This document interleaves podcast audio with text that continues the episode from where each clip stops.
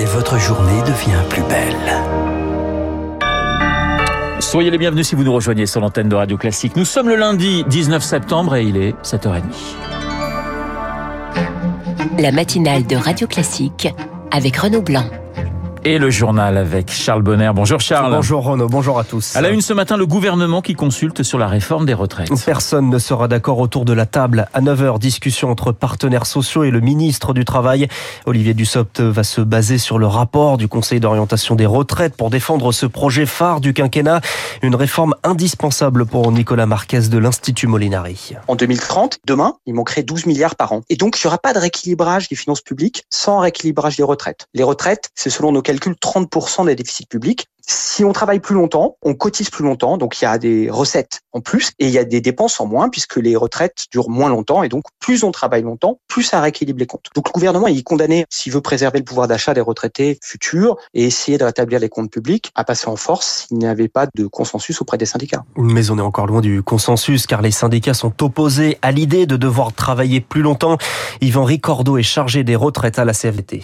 Il y a une question de financement à long terme qui se pose, mais il n'y a pas de question de financement à court terme. Donc il n'y a pas de justification économique sur les retraites à avoir une mesure brutale aujourd'hui. Ce qu'il y a besoin, c'est de poser la problématique de l'emploi, de la fin d'activité, très mal gérée dans notre pays. Il faut améliorer ça. Ça va détendre la question financière sur le système de retraite, mais ça sert à rien d'agir brutalement, décaler l'âge de départ à la retraite 62 à 65 ans. Ça serait une mesure complètement injuste et qui n'est pas du tout justifiée économiquement. Si on passe en force dans le plan de financement de la sécurité sociale, bah, la CFDTA s'opposera. Dossier préparé par Émilie Vallès. La tension, c'est aussi sur euh, la manière, l'idée de l'intégrer dans un amendement au budget de la sécurité sociale fait son chemin.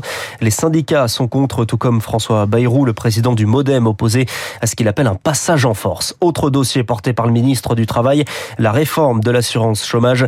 Les consultations s'ouvriront dans une dizaine de jours. On vous en parle sur l'antenne de Radio Classique depuis de nombreuses minutes et on vous en parlera jusqu'à 9h. C'est le D-Day pour les funérailles de la reine à Londres. C'est terminé. Les Britanniques ne peuvent désormais plus se recueillir devant le cercueil. Place aux obsèques. Des centaines de dignitaires étrangers sont présents sur place. Des milliers de personnes attendues pour suivre l'événement. C'est à la mi-journée. Bonjour Victoire Fort. Bonjour à tous. Vous êtes à Londres pour Radio Classique dans une capitale sous haute surveillance. Oui, très très haute surveillance. C'est simple, c'est la plus importante opération jamais menée par la police britannique. En termes de budget d'abord, plus de 14 millions d'euros ont été alloués pour ces funérailles. 10 000 policiers sont mobilisés et ils viennent de tout le royaume. 2500 soldats. Les chefs d'État et monarques ont été priés d'emprunter des vols commerciaux ces derniers jours pour ne pas encombrer un trafic aérien déjà saturé.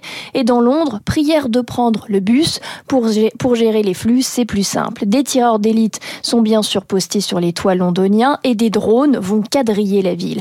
Car au-delà de Westminster, c'est dans tout le centre que des dizaines de milliers de personnes vont déambuler pour se rapprocher de la procession ou pour regarder les funérailles depuis des écrans géants installés partout dans les parcs. Pour gérer cet afflux, certaines stations de métro seront fermées. Les autorités britanniques conseillent de marcher. À Londres, 36 km de barrières ont été installés pour contrôler le mouvement de la foule. Merci Victoire Fort. Victoire Fort, l'envoyé spécial de Radio Classique à Londres. Voilà Victoire, vous restez avec nous car on va revenir sur l'ambiance au Royaume-Uni avec vous juste après ce journal et avec Adélaïde de Clermont-Tonnerre, la directrice du magazine Point de vue. Sur place pour les funérailles, Joe Biden s'est confié dans une interview à la télé américaine à deux mois des élections de mi-mandat. Il entretient le flou sur une éventuelle candidature en 2024. Le président américain prévient également la Chine. Les troupes américaines interviendront en cas d'invasion de Taïwan. Radio Classique, 7h30 la France veut investir dans le spatial. 9 milliards d'euros sur 3 ans. Elisabeth Borne l'a annoncé hier au Congrès international d'astronautique qui s'est ouvert à Paris. Une grosse partie des crédits était déjà prévue, mais l'ambition est confirmée.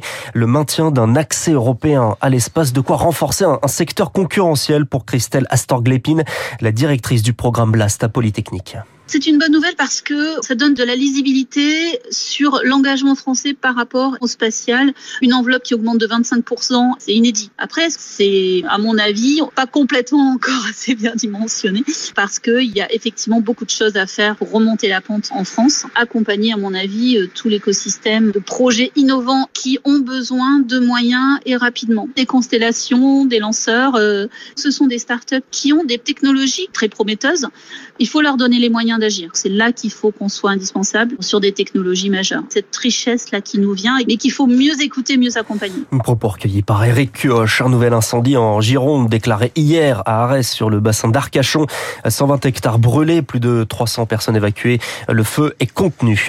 Adrien Quatennens se retire de son poste de coordinateur de la France Insoumise. Le député est visé par une main courante pour violence conjugale déposée par son épouse dans le cadre d'une procédure de divorce. Charles, au Liban, les braquages de banques se multiplient. Au moins 5 rien que sur la journée de vendredi, des clients excédés qui souhaitent retirer une partie de leurs économies car avec la crise, les banques imposent des restrictions bien en dessous des besoins d'une population à bout, selon Joseph Baou, politologue à l'Université américaine de Beyrouth. Vous retirez, selon des plafonds fixés par le gouverneur de la Banque centrale, à peine suffisant pour faire un plein d'essence et à remplir un caddie de supermarché. Une fois que vous avez fait ça, vous terminez votre mois sans argent. C'est ce qui fait que des gens n'en peuvent plus, prennent des pistolets en plastique ou parfois des vraies armes et foncent sur leur banque en se disant j'ai 20 000 dollars dans cette banque.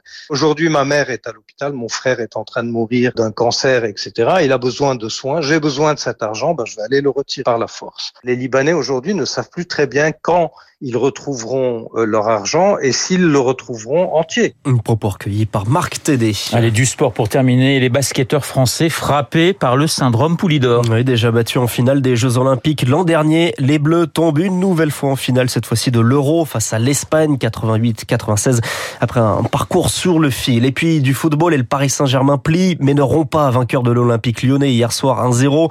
Le podium de Ligue 1 est complété par Marseille et par une surprenante équipe de Lorient. Voilà le journal de 7h30 présenté par Charles Bonner. J'allais dire Charles Bonner puisque vous retrouvez un prénom royal depuis une dizaine de jours. Direction justement Londres dans un instant avec notre envoyé spécial Victoire Fort et puis Adélaïde de Clermont-Tonnerre, la directrice de la rédaction de Point de vue 7h37.